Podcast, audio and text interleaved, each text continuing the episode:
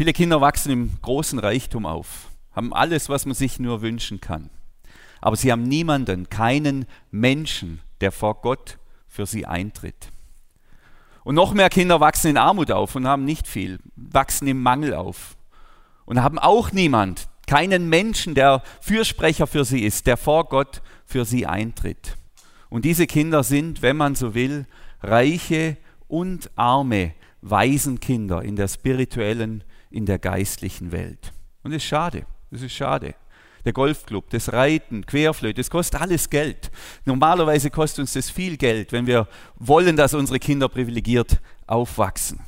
Gebet ist kostenlos, kostet keinen Cent, kostet Einsatz, kostet Zeit, aber kostet keinen Cent. In der Schule unserer Tochter, da gibt es gerade so ein Austauschprojekt mit China, also richtig groß. Das kann sich natürlich nicht jeder leisten, so ein China-Austausch, können nicht alle ihren Kindern bieten. Aber für sie zu beten, für die Kinder zu beten, das maximale Privileg, das kann jeder. Und ich bin mir sicher, langfristig ist so ein China-Austausch eine sehr, sehr wertvolle Erfahrung und auch eine prägende Erfahrung. Aber ich bin mir genauso sicher, das regelmäßige Gebet für das Kind ist noch eine wertvollere Erfahrung und noch prägender, noch prägender als so ein China-Austausch. Also am besten beides. Und wenn beides nicht geht, dann beten. Maximal privilegierte Kinder. Also ihr spürt, wohin die Reise heute geht. Wir sind hier beim Thema Gebet, Gebet in der Familie, Gebet für die Kinder. Und ich weiß natürlich, dass nicht alle Kinder haben von euch. Ähm, manchen da, die sind aber noch zu jung. Das wäre wahrscheinlich mehr in dem Bereich. Die haben vielleicht noch keine Kinder. Ähm, und andere, die haben aus anderen Gründen keine Kinder, vielleicht keinen Partner gefunden oder es hat aus anderen Gründen nicht geklappt. Und ich weiß, das ist ein bisschen heikel. Jetzt sitzt man da und das kann ja viel Schmerz auslösen, so einer Predigt zuzuhören.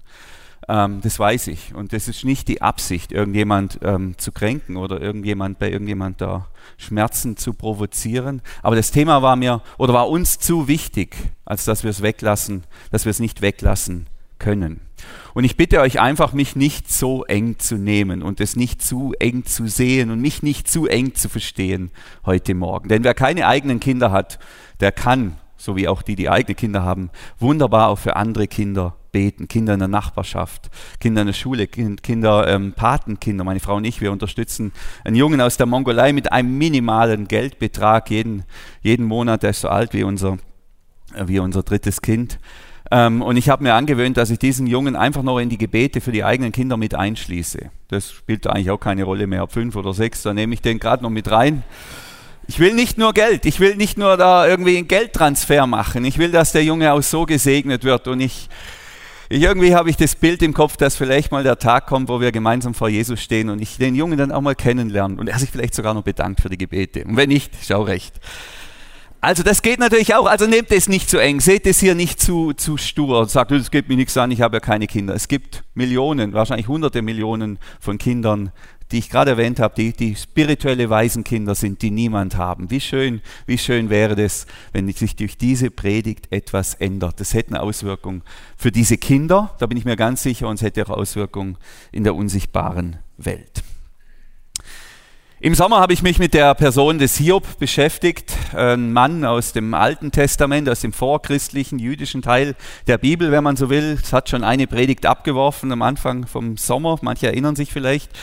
Und dieser Hiob, er ist so der Prototyp eines Gerechten. Der ist das Bild eines gläubigen Mannes ohne Fehl und Tadel. So ein richtig, ich will nicht sagen vollkommener, aber nahezu vollkommener Gottesmann.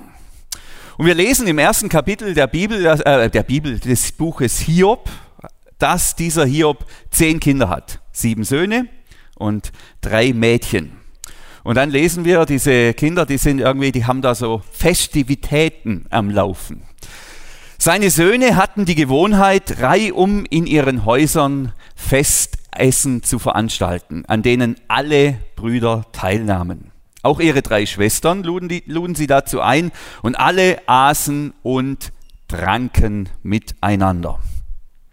Also offensichtlich haben die es da schon mal gut in der Hiobs-Familie miteinander. Die ähm, freuen sich, die genießen das, wenn sie miteinander äh, feiern können. Und dann feiern die da immer in so, sage ich mal, so zehn Feste hintereinander. Dann ist wieder Pause, dann kommen wieder zehn Feste hintereinander.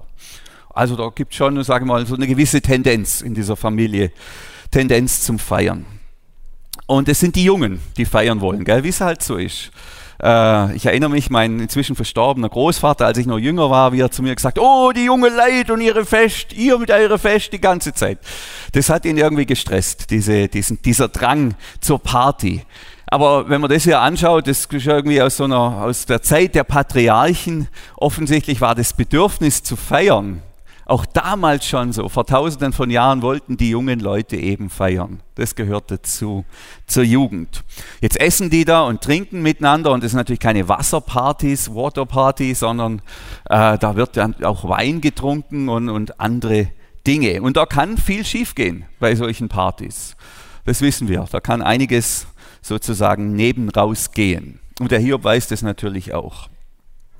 Und dann heißt es ja immer, wenn eine solche Reihe von Festmählern vorüber war, stand Hiob früh morgens auf und ließ seine Kinder holen. Gell? Wer feiern kann, kann euch auf, aufstehen. Kennt ihr den Spruch? Für jedes von ihnen brachte er ein Brandopfer dar, um sie von Sünde zu reinigen. Denn er sagte sich, vielleicht hat eines von ihnen, vielleicht, vielleicht hat eines von ihnen in Gedanken Gott beleidigt und ist dadurch schuldig geworden. Jetzt ich habe das da so gelesen und dachte, das ist ja alles unglaublich, was so in der Bibel steht. Warum steht denn so Zeug überhaupt in der Bibel von diesen Partys und der Hiob? Jetzt macht er sich da Sorgen, gell? weil diese Feste da sind. Was sind unsere Sorgen, wenn die Jungen feiern? Na, hoffentlich wird keine schwanger. Ähm, hoffentlich fährt da keiner betrunken nach Hause. Hoffentlich haben die nichts angestellt. Hoffentlich nehmen die keine weiteren Drogen. Äh, muss man ja froh sein, wenn es beim Wein bleibt, sozusagen. Die Sorge von Hiob, die ist eine ganz andere. Seine Sorge ist, dass eines seiner Kinder vor Gott schuldig geworden sein könnte, und zwar sogar in Gedanken, also innerlich. Und deshalb opfert er präventiv zehn Tiere, zehn unschuldige Tiere für die mögliche Schuld der eigenen Kinder.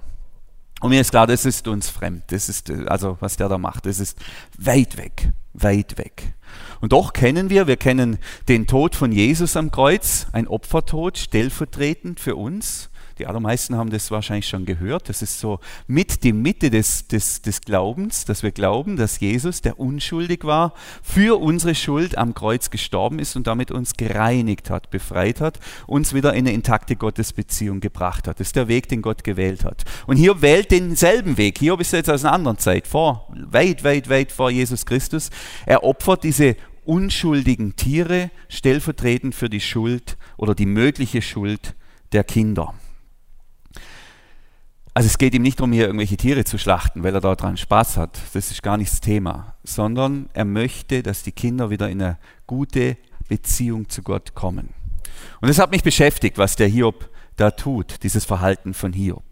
Also Hiob als Vater von zehn Kindern versteht sich offensichtlich nicht nur als Vater, sondern er versteht sich auch als Priester. Er versteht sich als Priester für seine Kinder.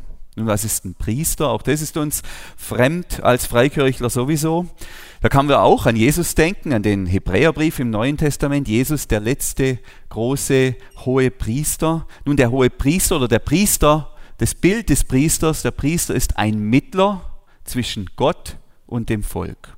Der Priester vermittelt zwischen Gott und dem Volk, tritt vor Gott für das Volk ein. Das ist der Priester. Und Hiob ist hier Priester für seine Kinder. Also nicht nur Vater, sondern Priester und tritt als Priester für seine Kinder vor Gott ein. Und ich habe mich gefragt, heißt also auch, und ich weiß, das ist auch steil, aber macht irgendwie Sinn, heißt Eltern sein also auch Priester sein. Priester für die eigenen Kinder. In dem Sinn, dass ich vor Gott für die eigenen Kinder einstehe, noch weiter gehe, vor Gott für die Schuld, für die Sünden der eigenen Kinder einstehe. Ist ja unangenehm, die eigenen Kinder werden schuldig, die Sündigen. Ähm, der Tatsache muss man sich erstmal stellen können als Eltern und dann auch noch vor Gott in die Bresche springen für die Schuld der Kinder. Jesus betet ja am Kreuz ein sehr priesterliches Gebet für seine Feinde. Herr, Vater, vergib ihnen, denn sie wissen nicht, was sie tun. Also tritt hier vor Gott für die Schuld anderer ein. Wie würde ein priesterliches Gebet aussehen als Eltern? Herr, vergib ihnen, sie sind noch so jung. Oder Herr, rechne ihnen ihre Schuld nicht an. Weiß nicht, wären das priesterliche Gebete? Ich denke schon, im Sinn von Hiob. Also ist total verrückt eigentlich, wenn man darüber nachdenkt. Vielleicht müssen wir auch ein bisschen von diesem Opfergedanken jetzt wegzoomen, um das größere Bild zu bekommen. Denn was ist die eigentliche priesterliche Sorge des Hiobs? Und ähm, im Kern geht es dem Hiob hier nicht um Tiere schlachten, um Opfer und um Schuld. Das ist auch nicht das zentrale Thema. Und wir als Christen, vielleicht auch als Freikirchler, neigen da auch ein bisschen dazu, dass wir nur noch über Schuld und Opfer reden und sagen, das ist das Zentrale ist das Opfer. Nein, das Zentrale ist nicht das Opfer, das Opfer ist das Medium. Das Zentrale ist die intakte Beziehung zu Gott, zum Vater. Das Anliegen von Hiob ist nicht Tiere töten, das Anliegen ist, dass die Kinder in einer versöhnten Beziehung zum Vater sind, zu Gott. Und das Anliegen von Jesus Christus war, dass wir in eine intakte Beziehung zu Gott kommen. Das ist das Ziel. Und das Opfer ist das Mittel, der Weg dahin. Also im Kern geht es Hiob darum, dass seine Kinder in einer intakten Beziehung zu Gott leben, Frieden mit Gott haben, dass sie in einer ungetrübten Beziehung zu Gott sind. Und ich denke, wenn dieses, ähm, wenn, wenn Elternsein, Priestersein heißt, dann ist das das Kerngebetsanliegen für uns Eltern. Herr, nimm meine Kinder als deine Kinder an. Rechne ihnen ihre Schuld nicht an. Schenk, dass sie mit dir leben. Gib, dass sie dir nachfolgen. Und das hat mich beschäftigt, weil ich, meine Frau und ich, wir beten beide, jeder für sich und gemeinsam regelmäßig für unsere Kinder. Und ich bete natürlich um Schutz und um Bewahrung auf dem Schulweg. Ich bete für die Bioarbeit und für Englisch und ich bete um Gesundheit und ich bete um gute Freunde und natürlich auch, dass die Kinder ein rechtes Leben führen. Das sind alles gute Gebetsanliege. Aber das priesterliche Kernanliegen, das priesterliche Kernanliegen ist, dass die Kinder nicht nur ein rechtes Leben führen, sondern ein rechtes Leben aus einer intakten, gesunden, vitalen, erfüllenden Gottesbeziehung heraus. Also das priesterliche Kernanliegen, das elterliche Kernanliegen ist, dass die Kinder in der Tiefe mit Gott und seiner Liebe verbunden sind. Und die anderen Anliegen, die gruppieren sich wie darum rum. Ich weiß nicht, was, ihr, was betet ihr für eure Kinder? Was sind eure Anliegen? Was sind die großen Themen? Die Einladung hier wäre, die Mitte, die Mitte nicht aus dem Blick zu verlieren. Und da kann uns der Hiob ein ganz gutes Vorbild sein. Also, meine These ist, Erziehung ist auch Gebet. Der Erziehungsauftrag endet mit 18 Jahren. Haben wir hier gerade ein paar 18-Jährige? Jawohl, die Julia, die ist auserzogen, wenn man so will. Gell? Mit 18, da sind die Kinder selbst groß. Der Erziehungsauftrag, der endet mit 18 Jahren. Aber der Gebetsauftrag nicht. Der endet nicht mit 18 Jahren. Eltern dürfen und sollen für ihre Kinder beten, am liebsten täglich, solange sie leben. Solange sie leben. Im Mittelalter als es noch keine anderen Kirchen gab, als die römisch-katholische, da hat man prompt eine Mutter heilig gesprochen, weil sie so intensiv für ihren Sohn gebetet hat. Und es geht mir jetzt hier nicht um die Heiligsprechung, aber es geht mir um diese Mutter. Die war ein ganz bemerkenswerter Mensch. Das ist die, natürlich kein Originalbild, ein späteres Bild. Die Monika, die Mutter von Augustinus. Augustinus ist der, der berühmte Kirchenvater, auf den wiederum gehen die Augustiner zurück. Das ist keine Brauerei, nein, das ist ein Orden, ein geistlichen Orden. Also auch eine Brauerei natürlich, aber das ist quasi Abfallprodukt der Kirchengeschichte, wenn man so will. Luther war wiederum Augustiner und dann haben wir sozusagen hier die Mutter der Reformation. Da hätten wir sogar eine Beziehung, auch wir als Freikirchler, zu ihr. Und diese Monika, die wird in der Kirchengeschichte immer wieder mit so einem Krug dargestellt. Ist jetzt kein so ein schöner Krug, ein bisschen ein ranziger Krug, aber der passt, glaube ich, ganz gut. Ein Krug für die vielen Tränen, Tränen, die sie vergossen hat für ihren Sohn. Das ist der Krug der Tränen, die sie vergossen hat. Mit 32 Jahren ist dieser Augustinus umgekehrt. Mit 32 hat er die Wende vollzogen und hat sich dem, und das war für die Zeit ganz wichtig, dem dreieinigen Gott zugewandt. Und davor war er einfach ein extrem erfolgreicher antiker Lebemann. Hat sich da so irgend so eine junge Frau aus Afrika geholt und hat da hat halt gelebt. Er hat so gelebt, wie man damals gelebt hat.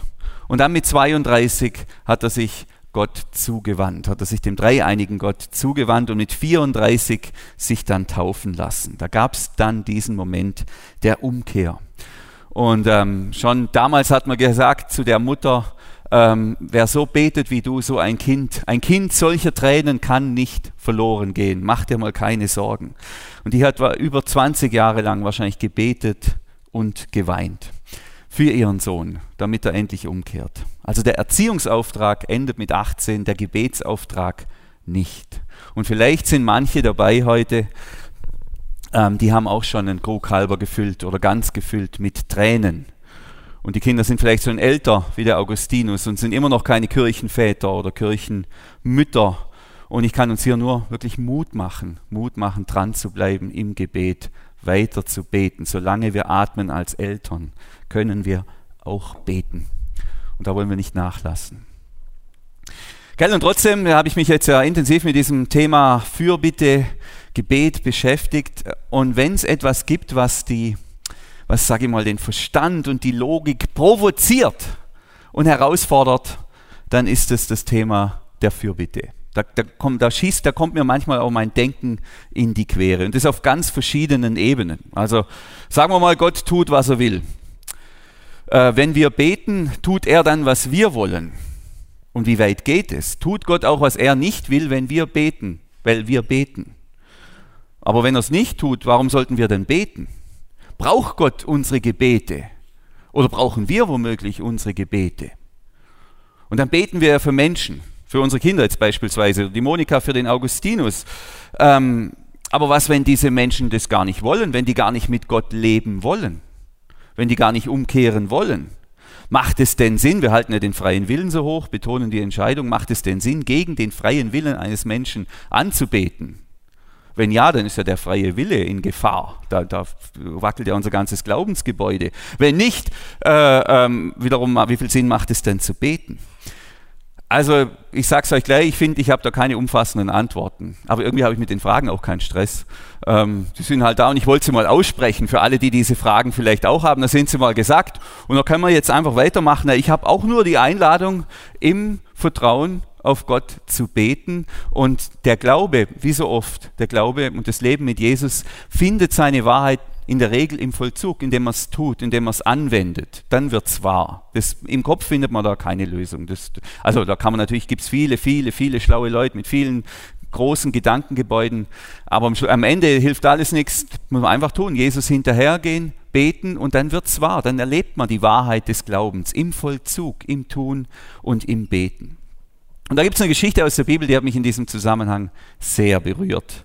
Die Geschichte eines Papas, Papa von einem zwölfjährigen Mädle, der zu Jesus kommt. Die schauen wir uns an. Also Markus Evangelium. Also der Jesus, der fährt da äh, mit seinen Jüngern über den See Genezareth. Äh, kaum hat er seinen Fuß ins andere Ufer gesetzt, ist dort angekommen, strömen die Menschen schon zu Jesus. Und dann Vers 22, da kam ein Synagogenvorsteher namens Jairus, sah ihn, warf sich vor ihm nieder und bat ihn dringlich, meine kleine Tochter ist todkrank. Komm doch und leg ihr die Hände auf, damit sie gerettet wird und am Leben bleibt. Da ging Jesus mit ihm. Eine große Menschenmenge folgte Jesus und umdrängte ihn. Also Jesus, der, der tritt hier auf, viele Menschen sind da und ähm, keine Ahnung, was der Jesus da wollte, ob Jesus wusste, was er, was er da vorhat oder ob er, ob er gewartet hat, dass Gott ihm irgendwie eine Anweisung gibt, keine Ahnung. Aber jetzt wirft sich ihm dieser Papa in den Weg. Also der schmeißt sich richtig vor Jesus auf die, äh, ähm, vor die Füße, in den Staub, in den Dreck. Gell? Der Papa einer Tochter, die todkrank ist. Und er bittet um Heilung und um Rettung übrigens. Gell? Hier haben wir wieder ein, Priest, das ist ein priesterliches Anliegen. Er bittet nicht nur um körperliche Heilung, er bittet um Rettung. Also das ist ganzheitlich, umfasst alles. Meine Tochter ist krank, komm und heile sie. Und das Kind kann selbst nicht mehr kommen, zu krank. Aber dieser Papa, er kann kommen und tritt so für dieses Kind in den Riss, für seine Tochter. Also wenn man so will, ähm, das ist Fürbitte pur, Fürbitte pur. Für andere, für das eigene kranke Kind zu Jesus gehen, sich Jesus in den Weg schmeißen, Jesus inständig bitten, dass er einhält, dass er kommt, dass er was tut. Das ist Fürbitte pur, das ist nichts anderes als Gebet, was hier beschrieben wird. Und das Schöne ist, wie reagiert Jesus? Nun, Jesus, der kommt mit, der ändert seinen Plan oder passt seinen Plan an und kommt mit, geht mit diesem Papa mit. Also was auch immer er tun wollte, was er vorhatte, was der Plan war, diese inbrünstige, diese verzweifelte Fürbitte dieses Vaters, die verändert sein Herz, die, die, die, oder die, die berührt sein Herz und er geht mit. Er geht mit. Ich muss die Geschichte ja noch weiter erzählen. Ähm, Während Jesus noch sprach, kamen Boten aus dem Haus des Synagogenvorstehers und sagten zu Jairus, deine Tochter ist gestorben, du brauchst den Lehrer nicht weiter zu bemühen. Gell? Schlimmer geht immer hier in dieser Situation, auch jetzt wird es noch schlimmer. Das Mädel ist ja tot, brauchst nicht mehr kommen, lohnt sich nicht mehr. Gell? Trotz Gebet, wenn man so will. Und das ist auch eine Erfahrung, die vielleicht manche von euch auch schon gemacht haben. Wenn wir beginnen zu beten, ihn ständig zu bitten, wenn wir Gott um etwas bitten, manchmal wird es nicht besser. Manchmal wird es erstmal so richtig schlimm. Als wäre da in der unsichtbaren Welt da was im Gange. Und als werden, würden da die Mächte durch dieses Gebet erst so richtig entfacht. So kommt es mir manchmal vor. Als wenn wir beginnen zu beten, dann, dann wird es erst so richtig ernst. Genau die Situation hier. Es wird eigentlich jetzt erstmal noch viel schlimmer. Zu spät, zu spät könnte man sagen. Das ist rum. Das lohnt sich nicht mehr, Jesus. Kannst du was anderes machen. Wird es noch schlimmer. Ähm, aber Jesus, bei Jesus ist es noch nicht zu spät. Und der Tränenkrug hier ist aber auch noch nicht voll geweint. Er ist, da hat es noch Platz für Tränen offensichtlich. Aber Jesus sagt, nein, ähm, erschrick nicht, hab nur Vertrauen. Erschrick nicht, hab nur Vertrauen. Das ist das Schöne. Selbst der Tod hat bei Jesus nicht das letzte Wort. Auch da können wir unsere Kinder oder Angehörige oder sonst irgendwas denken. Menschen, die uns, die, die gestorben sind, wo wir wissen, der Tod hat bei Jesus nicht das letzte Wort. Und wir glauben an eine Rettung, an eine Heilung und Erlösung durch den Tod hindurch. Und das zeigt sich auch hier. Dann geht's weiter. Er ging ins Haus und sagte, was soll der Lärm? Warum weint ihr? Das Kind ist nicht tot, es schläft nur. Wer schon mal jemand besucht hat, wo, wer schon mal in einem Trauerhaus war, wo jemand verstorben ist, womöglich der da auch noch liegt oder die da noch liegt, und dann so einen Spruch ziehen, das ist unglaublich, was Jesus da, was Jesus hier sich, was Jesus den Menschen hier zumutet. Das Kind schläft nur. Da lachten sie ihn aus, natürlich lachen sie ihn aus, die sind verzweifelt. Und da sehen wir auch, äh, manchmal ist das, das Gebet fast lächerlich, fast absurd, wo man denkt, also eigentlich jetzt noch an Gott zu glauben, jetzt noch zu vertrauen in so einer Situation, eigentlich absurd, eigentlich absurd. Kann man nur noch lachen, kann man nur noch lachen. So, aber Jesus ist da ja nicht ganz so zimperlich, er aber warf sie alle hinaus. Raus mit euch, raus hier. Nahm nur den Vater des Kindes und die Mutter und die drei Jünger mit sich und ging in den Raum, in dem das Kind lag. Er nahm es bei der Hand und sagte, Talita cum. Das heißt übersetzt, steh auf, Mädchen. Und das Mädchen stand sofort auf und ging umher. Es war zwölf Jahre alt. Alle waren vor Entsetzen außer sich. Also zwei Worte von Jesus genügen. Zwei Worte, Talita komm, hier noch in der, in der Muttersprache des Mädchens, gell? so ganz nah, ganz warm. Steh auf, Mädchen. Zwei Worte führen ins Leben. Talita komm. So, und jetzt ne, haben wir diese Geschichte im Hinterkopf und jetzt halten wir uns nochmal vor Augen und da wären wir beim ersten Punkt 1 von Thomas letzten Sonntag. Wenn wir beten, wenn wir beten, dann sprechen wir zu diesem Jesus. Und dieser Jesus ist gegenwärtig, er ist denn da. Und wenn wir als Eltern beten, dann sprechen wir zu dem Jesus, der mit dem Jairus mitgekommen ist, der ein Herz hat für die Kinder und der Erbarmen hat mit den Eltern. Und wenn wir beten, dann sprechen wir zu dem Jesus, der mit zwei Worten, der mit zwei Worten, Talita cum, den Tod überwinden kann. Zu dem beten wir. Das ist keine lächerliche Übung. Wir beten zu Jesus, der ein großes Herz für die Eltern und die Kinder hat, der, der leidet unter dem Leid der Menschen und der mit zwei Worten, mit zwei Worten den Tod überwinden kann. Und es ist gut, wie Thomas es letzten Sonntag erwähnt hat, sich immer wieder zu, vor Augen zu halten, mit wem spreche ich da eigentlich im Gebet? Mit wem rede ich da? Mit wem spreche ich? Wir beten zu Jesus. Wir beten zu Jesus als Eltern. Und vorher habe ich ja über diese schwierigen Fragen beim Thema Fürbitte gesprochen. Ähm, wenn ich jetzt hier über die Geschichte nachdenke, dann stellt sich mir die Frage, okay, wer hat jetzt das Kind geheilt? Hat der Jairus mit seinem Gebet das Kind geheilt? Nein, hat er nicht. Jesus hat das Kind geheilt. Hätte Jesus das Kind geheilt, wenn der Vater nicht gebetet hätte, nicht gekommen wäre? Ich sage nein. Und dann ist natürlich die Frage, kann ich das erklären? Ist das fair? Ist das gerecht? Was ist mit den Kindern, die, deren Eltern nicht vor Gott eintreten? Es ist nicht fair, nein. Ich weiß nur eines, diese Tochter des Jairus ist ein wahrhaft privilegiertes Kind, so wie Augustinus wahrhaft privilegiert war und so wie unsere Kinder wahrhaft privilegiert sein können, wenn wir vor Gott für sie eintreten, wenn wir beten. Nochmal, ich kann viele Fragen nicht beantworten. Vieles ist mir ein Rätsel im Zusammenhang mit der Fürbitte. Aber eins weiß ich und das spüre ich hier und das, das atme ich im ganzen Neuen Testament. Gott ist uns Eltern ganz nah. Er ist uns ganz nah. Und das ist auch deshalb so, weil die Liebe der Eltern zu den Kindern ein Abbild der göttlichen Liebe ist. Da äh, lässt Jesus mal das hier los in der Bergpredigt. Ähm, ähm, wer von euch würde seinem Kind einen Stein geben, wenn es um Brot bittet? Papa, bringst du mir ein Müsli? Hat heute Morgen mir mich jemand gefragt. Habe ich gemacht, kein Stein. Oder eine Schlange, wenn es um einen Fisch bittet. So schlecht ihr auch seid, trägt mich jedes Mal auf. So schlecht ihr auch seid.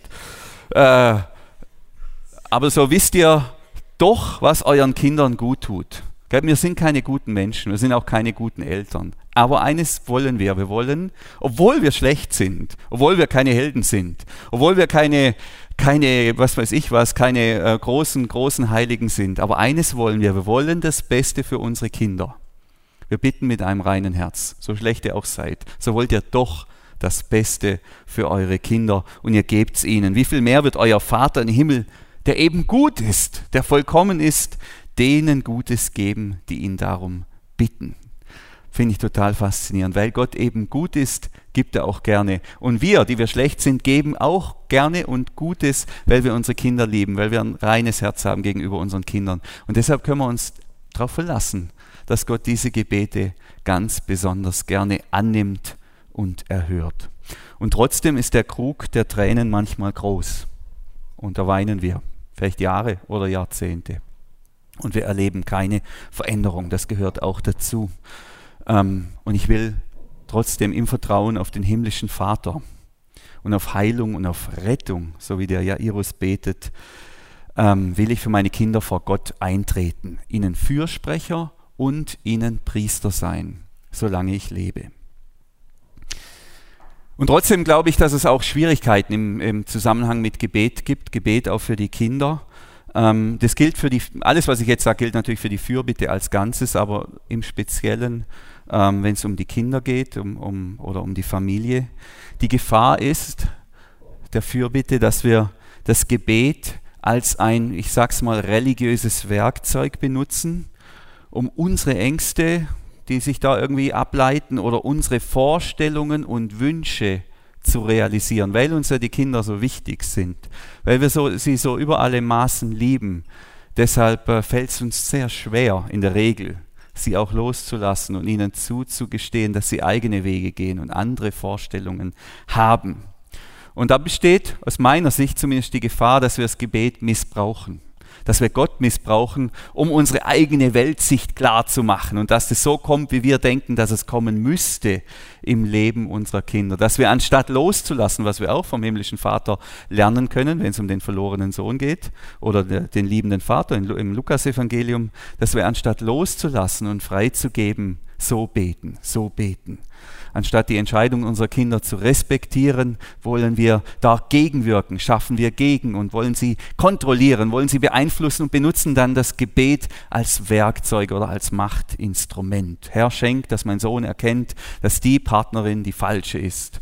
Und mach, dass mein Sohn jetzt doch noch zum Studieren geht. Du weißt, es wäre so wichtig, wenn er studiert. Du weißt, wie wichtig das Studium ist. Das ist echt übergriffig. Sollte man mal lassen, so zu beten. Es kommt der Punkt, da dürfen wir unsere Kinder ziehen lassen in Respekt vor, unseren, vor ihren Entscheidungen und trotzdem beten und trotzdem beten. Das ist eben die große Kunst des Gebetes. Immer. Die Kunst des Gebetes ist nicht alles, was ich will, da reinzulegen und Gott sagen und er tut dann, was ich will. Die Kunst ist so zu beten, wie Gott es will. Dein Reich komme, dein Wille geschehe, dein Name werde geheiligt und mich in den Willen Gottes hineinzulegen. Nicht unser Reich soll kommen, sein Reich soll kommen. Aber wie sieht das aus? Wie kann das gut aussehen? Und ein Bild dafür könnte für mich sein, die Kindersegnung aus Matthäus 19. Damals wollten einige Leute ihre Kinder zu Jesus bringen, damit er ihnen die Hände auflegte und für sie bete. Ich glaube, das ist das Geheimnis. Wir bringen unsere Kinder zu Jesus und dann lassen wir sie da und überlassen sie Jesus überlassen sie Jesus. Und dazu muss man sie loslassen. Eltern, die da ihre Säuglinge krampfhaft festhalten, die, werden sie, die, die, die wird Jesus nicht segnen können, weil die, die behalten die ja bei sich. Nein, ich nehme die Kinder und überlasse sie Gott. Bring sie vor Gott, bring sie vor Jesus im Vertrauen, dass er was Gutes draus macht. Sorge du, Herr. Sorg du für unsere Tochter. Sorg du für unseren Sohn. Rechne du bitte ihnen ihre Schuld nicht an. Ich bringe unsere Kinder, ich bringe meine Kinder mit offenen Händen, mit offenen Händen und lass los und trete so priesterlich für sie ein. Wäre natürlich noch viel zu sagen, aber ich glaube, fürs in aller Kürze. Ich habe ein schönes Gebet gefunden, das finde ich, bringt es gut auf den Punkt. Ich habe es noch ein bisschen modifiziert, dass es noch besser ist. Lieber Vater, Sie sind draußen und ich kann Sie nicht behüten. Je größer Sie werden, umso weniger kann ich sie begleiten. Sie gehen ihre eigenen Wege und mir bleibt nichts, als sie dir anzuvertrauen. Das können wir tun als Eltern, jeden Tag. Gib ihnen gute Kameraden, Freunde und Erwachsene, die sorgsam mit ihnen umgehen. Ganz biblisches Gebet. Wohl dem, der nicht wandelt, heißt es im Psalm 1. Unser Umfeld bestimmt uns. Das prägt uns immer. Ein gutes Umfeld prägt auch unsere Kinder gut, ein schlechtes schlecht. Behüte sie im Verkehr, dass sie nicht in Gefahr geraten und niemand in Gefahr bringen. Auch unsere Kinder sind Menschen ähm, mit Schwächen und Fehlern, gehören auch zu der Kategorie schlecht, wenn man so will. Bewahre sie, dass sie nichts Unrechtes tun, wenn sie unter sich sind. Da sind wir beim Hiob. Und gib vor allem das eine, dass sie gerne wieder heimkommen, dass sie sich auf ihr Elternhaus freuen und es lieben. Und gib uns allen, dass unser Haus ihnen zeigt, was es heißt, zu Hause zu sein bei dir daheim im Haus. Also übersetzt, bitte schenk, dass unsere Kinder durch unsere Liebe etwas von dir, lieber Gott, spüren, dass unsere elterliche Liebe ein kleiner Abglanz, einen kleinen Glanz von der göttlichen Liebe hat. Finde ich ein wunderbares Gebet. Und mit diesem Gebet würde ich jetzt auch schließen. Ich weiß, es waren jetzt viele Gedanken und Impulse. In einem Satz lasst uns dafür sorgen, dass unsere Kinder oder überhaupt Kinder wahrhaft privilegierte Kinder sind, so wie die Tochter des Jairus, wie der Augustinus. Lasst uns nicht aufhören zu beten, auch wenn wir möglicherweise schon viele Tränen geweint haben. Und zum Schluss schlage ich vor, dass wir jetzt aufstehen und gemeinsam das Vaterunser beten, und zwar nur den ersten Teil, wo wir ähm, bitten, dass sein Name geheiligt wird, sein Reich kommt, sein Wille geschieht, wie im Himmel, so auch auf Erden, ganz konkret in unseren Familien. Ich bitte euch aufzustehen und dann beten wir, wer will, das noch gemeinsam. Vater unser im Himmel, geheiligt werde dein Name, dein Reich komme, dein Wille geschehe, wie im Himmel, so auch in unseren Familien. Amen.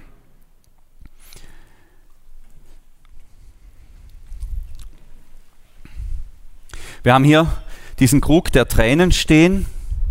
Ich stelle den hier vors Kreuz. Und vielleicht sagt der ein oder andere, ja, das will ich tun. Ich will mein Kind oder ein anderes Kind oder äh, kann es auch weiten auf einen Menschen. Ich will diesen Menschen vor Gott bringen.